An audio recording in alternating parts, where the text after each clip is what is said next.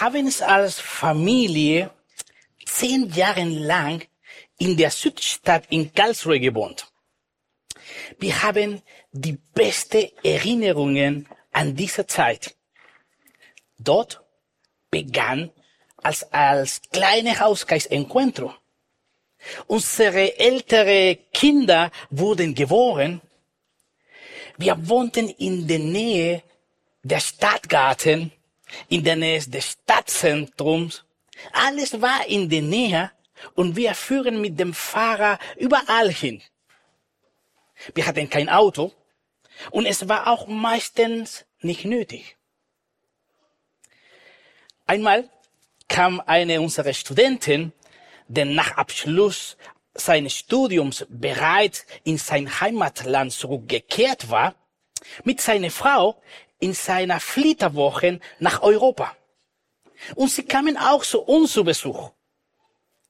Wir wohnten nicht mehr in der Südstadt, sondern waren nach Finstal gezogen. Und jetzt hatten wir ein Auto. Und ich holte sie am Hauptbahnhof ab.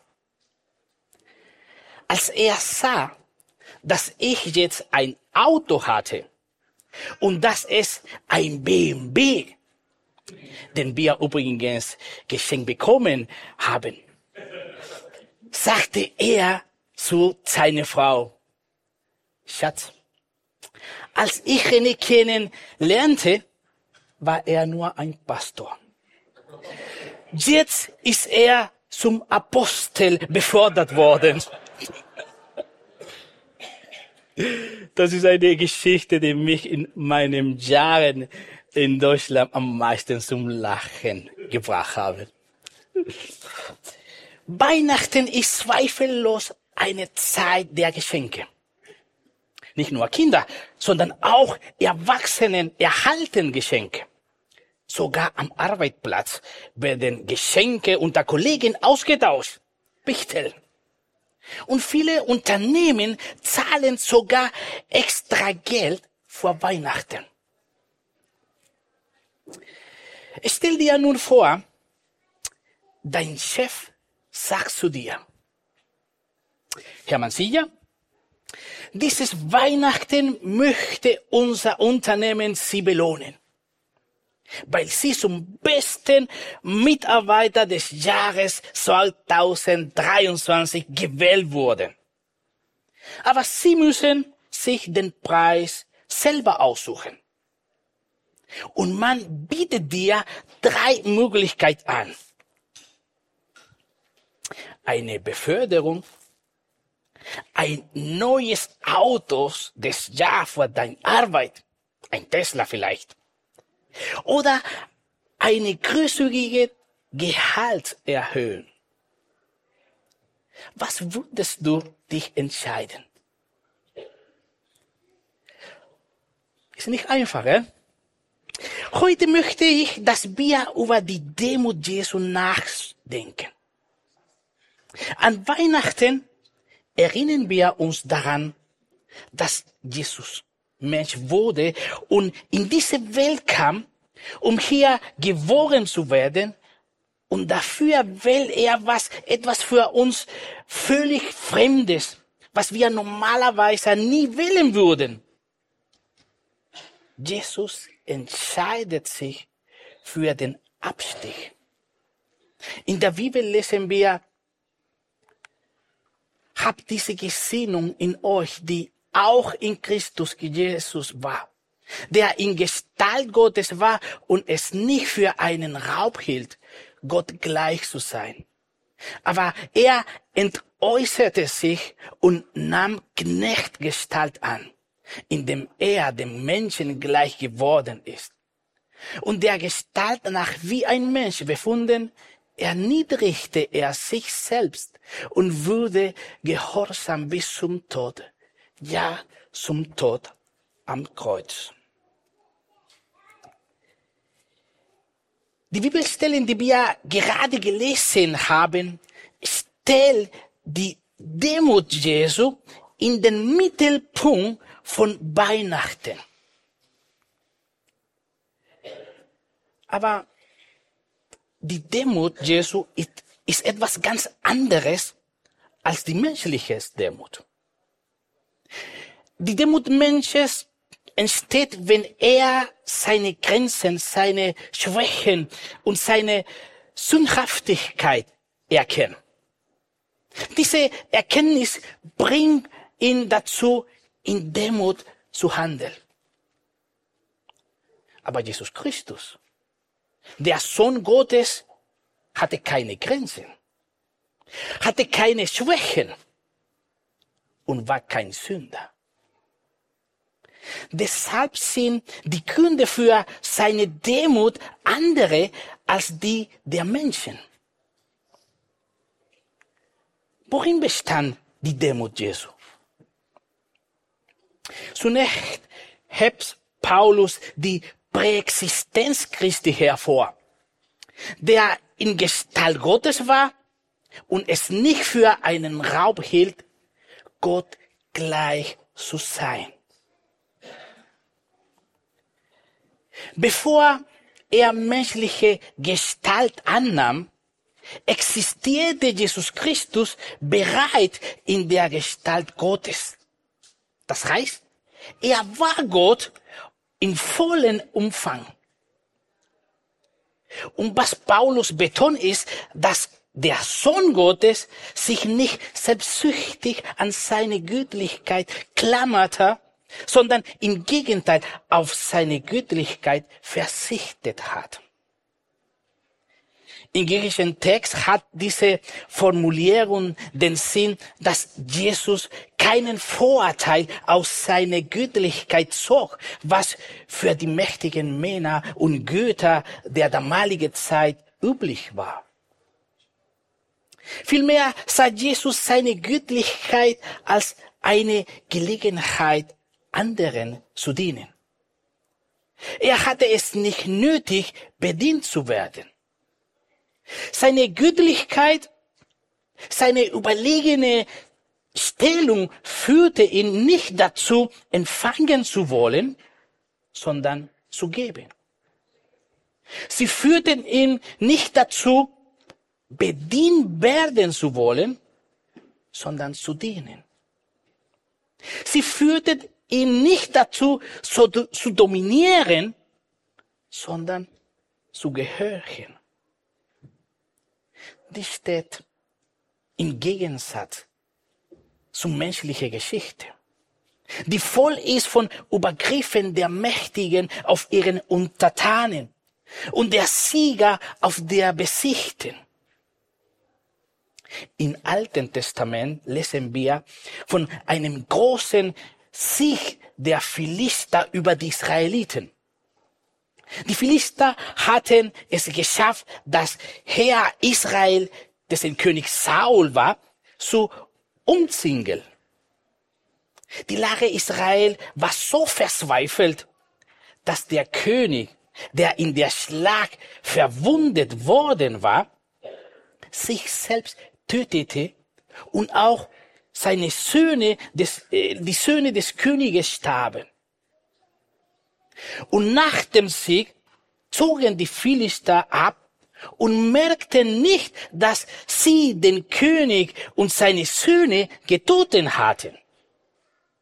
Erst am nächsten Tag, als die Philister zurückkehren, stellen sie fest, dass König Saul tot ist. Aber warum kehrten sie an dem Ort der Schlag zurück? Sie kamen zurück, um die Leichen auszuziehen und ihre Kleidung, Waffen, ihre Wertsachen zu nehmen. Sie plünderten sie aus. Und dort finden sie die Leichen von Saul und seinen Söhnen. Wir können denken, wie furchtbar, was sie damals mit den Leichen machten. Aber die Realität ist, dass die Geschichte der Menschheit voll von Missbräuchen und Plünderungen ist.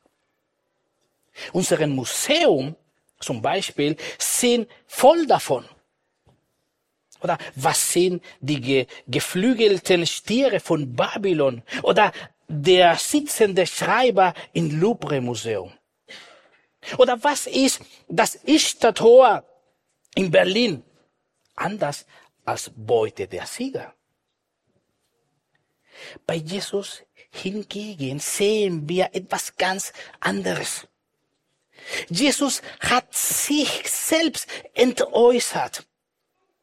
Paulus verwendet das griechische Wort Genosis, was bedeutet leer werden. Also Jesus hat sich sozusagen selbst leer gemacht. Und zwar freiwillig. Jesus wurde nicht von irgendjemand entäußert, sondern er entäußerte sich selbst, um anderen zu dienen. Worin bestand die Selbstentäußerung von Jesus Christus? Es bedeutet, dass Jesus sich am Weihnachten seine Göttlichkeit entsagt um Mensch zu werden. Das heißt, er hat sich seine Herrlichkeit und Majestät entledigt, um ein Diener zu werden. In Griechischen heißt es wörtlich, dass er ein Sklave geworden ist. In einer älteren Version der Bibel heißt es, er hat seinen Ruf aufgegeben. Jesus kam in diese Welt, aber er betritt die menschliche Geschichte nicht als Kyrios, also als Herr, sondern er betritt diese Welt als Doulos, also als Diener, als Sklave, als ein Mensch ohne Rechte, ohne Vorteile, ohne Privilegien, um allen zu dienen. Stell dir vor, den Logos, das Wort Gottes, das schon vor den Gründen der Welt existierte und nicht weil Gott, nicht nur bei Gott war, sondern selbst Gott ist. Die, derjenigen, den Johannes beschreibt, durch den die Welt geschaffen wurde und ohne den nichts existieren würde, er wird nun wie wir Menschen. Und der, der selbstständig war, macht sich abhängig. Abhängig von Eltern, abhängig von menschlichen Einschränkungen wie zum Bedürfnis zum Essen, zum Trinken, sich auszuruhen eines der Dinge, die ich im Laufe der Jahre in der deutschen Kultur beobachtet habe, ist die Bedeutung, die unsere Gesellschaft hier der persönlichen Unabhängigkeit beimisst. Niemand möchte von anderen abhängig sein. Selbst die älteren Menschen kämpfen bis zum Ende ihrer Kräfte darum, nicht von anderen abhängig zu sein. Auch nicht von ihren Kindern. Und das ist etwas, was Kinder von klein auf lernen. Es ist eines der Ziele der Eltern, ihres Kinder zur Selbstständigkeit zu erziehen und vorzubereiten. Deshalb bin ich beeindruckt von dem, was der Sohn Gottes an Weihnachten tut. Und Mensch zu werden und uns ähnlich zu sein, verzichtet er auf seine Unabhängigkeit. Wir dürfen jedoch nicht vergessen, dass Christus, als er Mensch wurde, nicht aufhörte, göttlich zu sein. Er wurde wie wir, das heißt, sein Menschen, Menschsein war wie das unsere, aber in ihm gab es keine Sünde. Als Gott selbst führte er in wahrhaft menschliches Leben. Dies ist eine der schwierigsten Dinge für unser menschliches Verständnis. Aber es zeigt uns gleichzeitig die Göttlichkeit von Gottes Sohn. Denn es ist etwas, der nur er vollbringen kann. Aber der Mensch, der demütig Jesu beschränkt sich nicht nur auf seine Inkarnation. Paulus behauptet, dass er sich auch in seinen menschlichen Zustand erniedrigt hat. Aber er entäußerte sich und nahm Knechtgestalt an, indem er den Menschen gleich geworden ist und der Gestalt nach wie ein Mensch befunden, erniedrigte er sich selbst und wurde gehorsam bis zum Tod, ja zum Tod am Kreuz. Jesus Christus hat sich aus als Mensch herabwürdigt. Denn in seinem menschlichen Dasein hat er sich im Gehorsam für die demütigte Position entscheiden. Das zeigt sich in seinem ganzen Leben von seiner Geburt. Er wurde in eine Krippe geboren. Bis zu seinem Erwachsenenleben. Als einige ihm als Jünger nachfolgen wollten, wandte er sie, dass er keinen Platz hatte, wo er sein Haupt hinlegen konnte. Aber der hohe Punkt seiner Erniedrigung ist, in seinen Tod zu sehen. Als Mensch wie wir wählte er den Weg zu dem Tod führte. Vor Jesus begann der Weg zum Kreuz von Golgotha in Bethlehem. Der Sohn Gottes gibt sich selbst einen grausamen und erniedrigenden Tod hin für die, die er liebt. Und er erlebt nicht irgendeinen Tod, sondern den Tod am Kreuz. Tiefer konnte er nicht mehr sinken. Das war ein Skandal, denn das Kreuz war vor rebellischen Sklaven reserviert. Es war ganz, ganz selten, dass ein römischer Bürger hingerichtet wurde, um am Kreuz zu sterben. Er hätte dafür Hochverrat begehen müssen. Aus diesem Grund verwendeten die Christen der Urgemeinde das Kreuz nicht als Symbol ihres Glaubens. Sie trugen es weder als Schmuck um das Hals, noch stellten sie es an den Orten auf, an denen sie sich versammelten. Das Kreuz war sowohl für Gott als auch für sie ein Skandal. Christus hat sich von der höchsten Position, Gott zu sein, in die niedrigste begeben. Und er tat es aus Liebe zu dir und mir. Gestern haben wir den internationalen Adventsgottesdienst Sing Along gefeiert und der sehr schön und bewegend war. Im zweiten Teil sang Jan-Martin Rika ein Weihnachtslied aus dem Herzgebirge, das in 19, ja, äh, 1918 geschrieben wurde. Erinnert sich noch jemand daran, was in diesem Jahr passiert ist?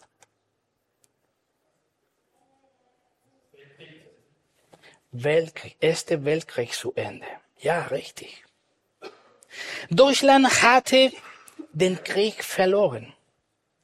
Es gab viele Tote, viele Witwe, viele Weise. Es herrschte große Armut. Und trotzdem feierten die Christen Weihnachten und das Kommen Christi in die Welt und schrieben sogar ein Lied die gestern Jamadin hat vor uns gesungen. los uns wieder Weihnachten feiern. Auf Hochdeutsch, lass uns wieder Weihnachten feiern. Aber warum konnten sie trotz der schwierigen Zeiten Weihnachten feiern? Weil die Demut Jesu Christi an Weihnachten nicht umsonst war, sondern sehr wichtige Auswirkungen auf uns hat. Und ich möchte drei davon erwähnen. Die erste Frucht der Demut Jesu kann man in Roma 8 nachlesen. Das Gesetz konnte uns nicht retten, weil unsere menschliche Natur im Widerstand. Deshalb sandte Gott seinen Sohn zu uns. Er kam in menschlicher Gestalt wie wir, aber ohne Sünde. Gott zerstörte die Herrschaft der Sünde über uns, indem er seinen Sohn stellvertretend für unsere Schuld verurteilte. Wenn Jesus nicht demütig gewesen wäre, hätte er sich nicht seine Herrlichkeit entäußert und wäre nicht in diese Welt gekommen. Wenn er nicht demütig gewesen wäre, wäre er nicht gehorsam bis zum Tod und zum Tod am Kreuz gewesen. Wäre er nicht gehorsam gewesen und vor uns zu sterben, würden wir immer noch unter der Last unserer Sünden und unserer Schuld erdrücken werden. Aufgrund seiner Demut erniedrigt sich Jesus Christi, um unsere Verurteilung auf sich zu nehmen. Und deshalb haben wir allen Grund, demütig zu sein. Wir sind begrenzt, fehlbar und sündig. Welchen Grund haben wir da, um zu rühmen? Die Erlösung ist nicht auf unsere guten Werke zurückzuführen, sondern auf seine Gnade.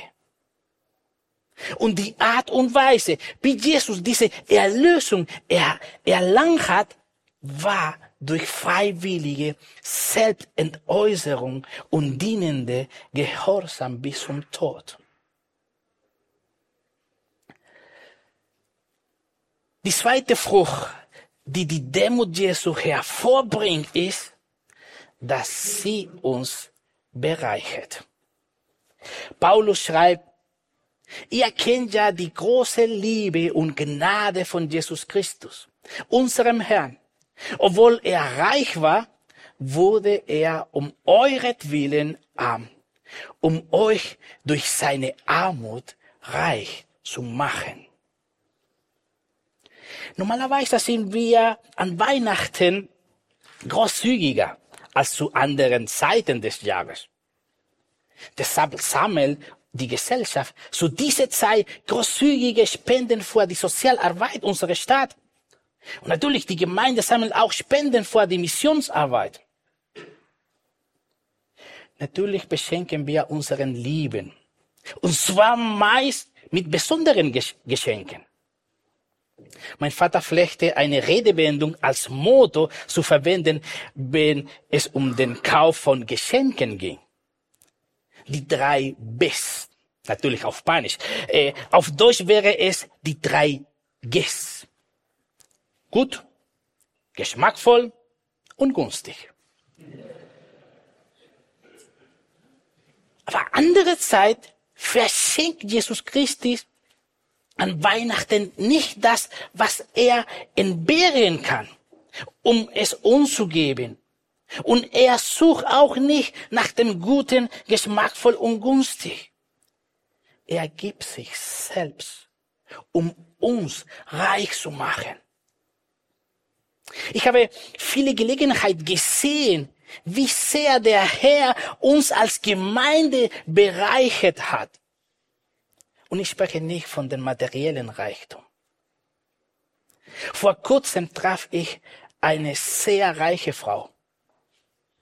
Sie kam aus Kuba. und besuchte vor ein paar Wochen eine Verwandte hier.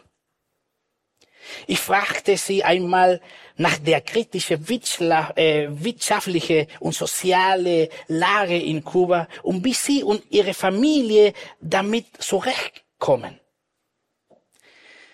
Sie ist Ärztin und sagte mir, dass Gott treu ist und immer für das sorgt, was sie für jeden Tag brauchen.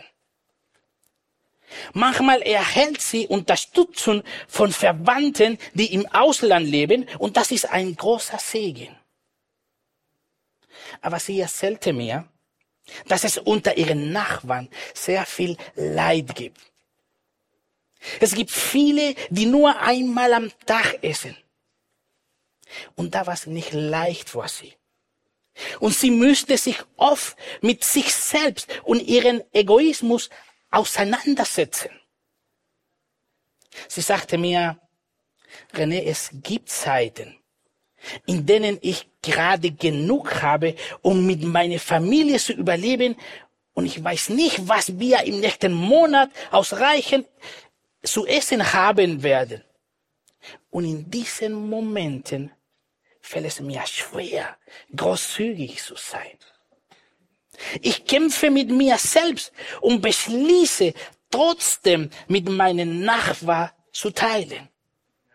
Was Gott mir gegeben hat, auch wenn ich nicht weiß, ob wir im nächsten Monat genug haben werden. Aber ich weiß, dass Gott treu ist und für uns sorgen wird. Sie ist eine der reichsten Frauen die ich je in meinem Leben kennengelernt habe. Sie ist reich an Güte und Großzügigkeit. Sie ist reich an Vertrauen an Gott.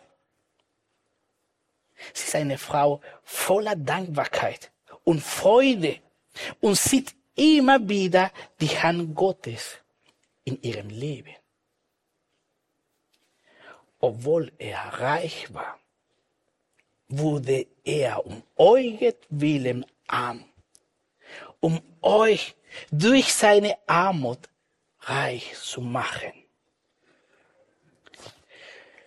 Schließlich sehen wir, dass die Demut Jesu es uns ermöglicht, Erleichterung von unseren Lasten zu erleben. Deshalb sagte Jesus, Komm alle her zu mir, die ihr müde seid und schwere Lasten tragt. Ich will euch Ruhe schenken. Nehmt mein Joch auf euch. Ich will euch lehren, denn ich bin demütig und freundlich. Und eure Seele wird bei mir zur Ruhe kommen. Denn mein Joch passt euch genau. Und die Last, die ich euch auflege, ist leicht. Weil Jesus, wie er geworden ist, versteht er, was es bedeutet, in dieser Welt zu leben. Er kennt das Leid aus erster Hand. Er weiß, was Armut ist. Er weiß, was es heißt, einen geliebten Menschen zu dieser Welt gehen zu sehen. Er erlebt es mit seinem Freund Lazarus und mit öffentlich mit Joseph seinen menschlichen Vater. Er weiß, was es heißt, aus seinem Land fliehen muss, zu müssen, weil man in seinem eigenen Land nach ihm gesucht hat, um ihn zu töten. Er weiß, was es heißt, nirgendwo sein Haupt hinlegen zu können. weil Jesus den Schmerz und das Elend der Menschen versteht, lädt er die Beladene, die von Kämpfen müde geworden sind und nicht mehr Kraft haben, schwere Lasten in ihrem Leben zu tragen, ein, zu ihm zu kommen. Weil er ihnen Ruhe schenken will Und er lädt sie ein, ihren Lasten bei ihm zu lassen und sein Joch zu tragen, das sanfter und leichter ist. Ich lade euch ein, zum Gebet aufzustehen.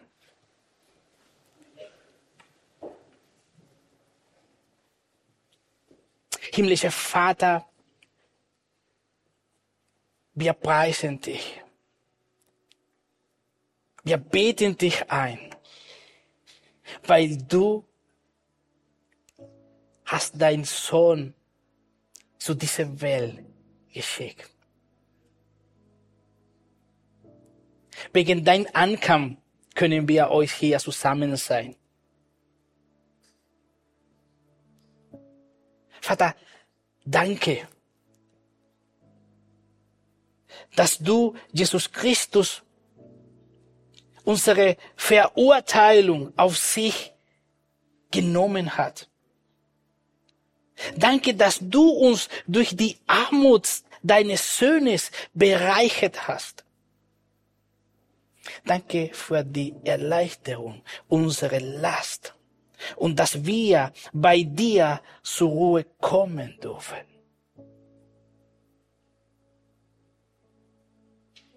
Danke, Vater, für deine Liebe vor uns. Amen. Als Gemeinde hat Gott uns mit einem Seelsorgeteam bereichert. Wenn du jemanden zum Reden benötigst oder wenn du in deinem Leben Orientierung brauchst, ist dieser Team bereit, dir Unterstützung, Anleitung und Hilfe zu geben. Melde dich oder nimm Kontakt mit einem Mitglied unserem Welcome Team. Findest du auch Informationen in unserer Website.